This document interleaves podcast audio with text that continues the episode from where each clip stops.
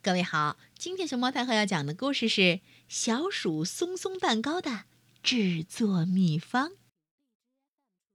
它的作者是埃莱娜·奥勒特兹和娜塔莉·拉贡代，曹阳翻译。关注微信公众号和荔枝电台“熊猫太后摆故事”，都可以收听到熊猫太后讲的故事。小老鼠爱乐菲开心极了。他刚刚在谷仓深处找到了一个宝贝儿，那是美味的小鼠松松蛋糕的制作配方，是太祖奶奶一直不肯透露的秘密。正好老鼠村要在周六举办一场甜点大师赛，这个大发现来的太是时候了。艾乐菲仔细的看了看配料表。这里头写上核桃、咖喱、四个柠檬、杏仁奶油、面粉、糖、巧克力、胡萝卜、甘蓝。哦哦，甘蓝不用了。羊根旗儿、灰胡桃果、水果、猕猴桃。嗯嗯嗯，就把这些材料准备好呀，去参加老鼠村的甜点大师赛，一定万事妥妥的。噜噜噜噜噜噜噜噜噜噜，艾乐菲正兴高采烈的一个人走在路上。哎呀呀！路上突然遇到了大老鼠奇葩。奇葩问他：“嗯，你手里拿的是什么？”小小鼠松松蛋糕的制作秘方。艾乐菲吓得浑身颤抖的回答：“啊！”吱吱吱吱，大鼠叫了一声，歘，一把抢走了秘方，然后消失的无影无踪了。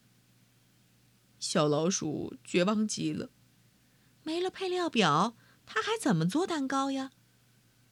唉，看来艾乐菲是没法参加大师赛了。不过，几分钟后，他又直起了腰，努力回想在那张纸上还看到过什么。为了尽快想起来，他唱起了歌谣。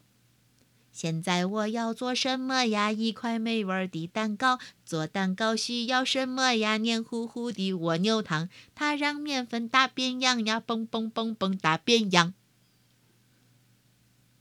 唱到这儿，艾乐菲皱了皱眉，他想不起来别的配料，只能原路返回了。在回家的路上，艾乐菲遇到了表妹艾克托利，向她讲述了自己。不幸的遭遇。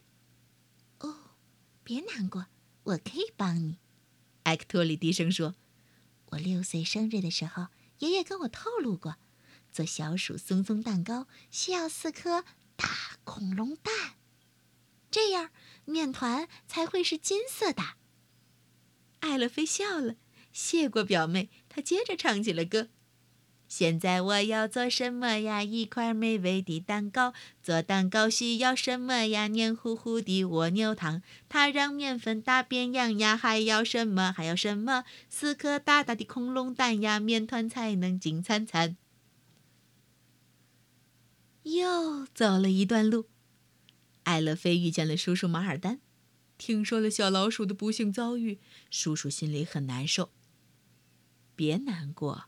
我可以帮你，马尔丹低声说：“我知道，你太祖奶奶做小鼠松松蛋糕时会放一碗灌奶油，这样做出来的蛋糕才不腻。”哇，配料差不多凑齐了，艾乐菲高兴地继续唱起来。现在我要做什么呀？一块美味的蛋糕。做蛋糕需要什么呀？黏糊糊的蜗牛糖，它让面粉打变样呀。还要什么？还要什么？四颗大大的恐龙蛋呀，面团才能金灿灿。我忘了什么？忘了什么？哦，是一碗灌奶油，让蛋糕不腻也不油，嗯嗯嗯，真好吃。最后，这天下午。艾乐菲又遇到了自己的远房表姐蝙蝠菲利。他在艾乐菲的耳边悄悄说：“关于小鼠松松蛋糕，我知道最后还需要一个配料，嗯，那就是两片孔雀羽毛。这样做出来的蛋糕才会入口即化。”艾乐菲奔向食品店，把这些东西通通买了回来。星期六，艾乐菲一边做蛋糕一边唱。